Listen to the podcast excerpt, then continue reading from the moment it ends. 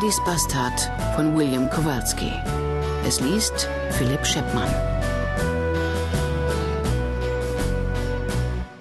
Ich erschien auf dieser Welt wie die meisten Bastarde. Überraschend. Mehr wusste ich zu Beginn meines Lebens nicht über mich.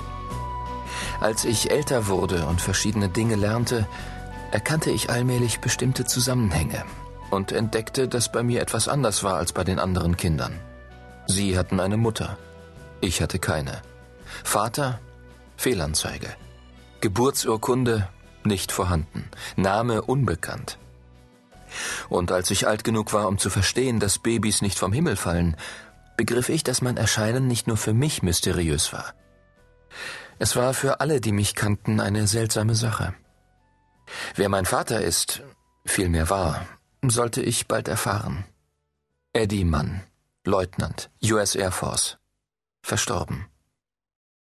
Nachdem ich geboren bin, legte meine Mutter mich auf der Hintertreppe des angestammten Familiensitzes der Manns in Manville, New York ab, wo mein Vater geboren und aufgewachsen war und sein Vater und dessen Vater vor ihm.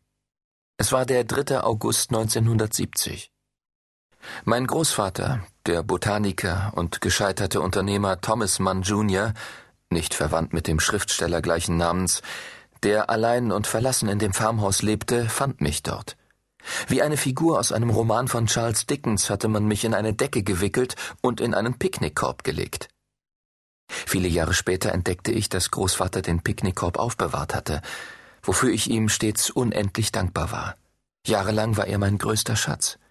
Es war der einzige Gegenstand auf der Welt, von dem ich sicher war, dass meine Mutter ihn berührt hatte.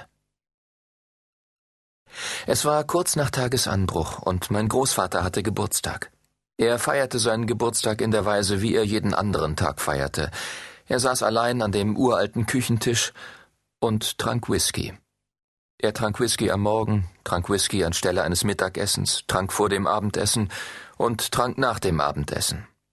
Manchmal hielt er sich überhaupt nicht damit auf, etwas zu essen. Essen machte ihn nüchtern, und das war unangenehm. Er war lieber betrunken.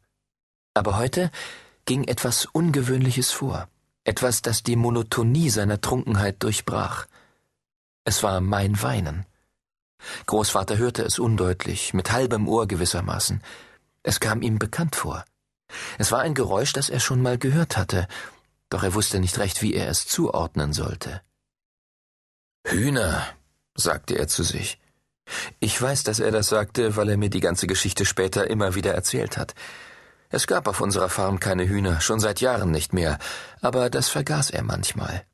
Wenn er betrunken war, erinnerte sich Großvater an bessere Zeiten, als Hühner auf der Farm Wohlstand bedeuteten und alles in Ordnung war.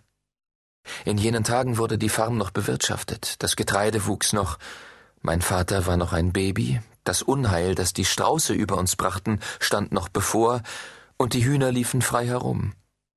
In Großvaters vom Alkohol vernebelten Verstand bedeuteten Hühner Hoffnung und mussten beschützt werden. Also unterbrach er seine Trinkerei. Er trat aus der Küchentür, um nachzusehen, ob Füchse im Hühnerstall waren. Statt der Füchse fand er jedoch mich. Jahre später erzählte mir Großvater, er sei fast auf mich getreten, als er aus der Tür kam. Das plötzliche Dröhnen eines Militärjets über ihm ließ ihn mitten im Schritt innehalten, und sein Fuß blieb sozusagen in der Luft hängen. Das rettete mir das Leben.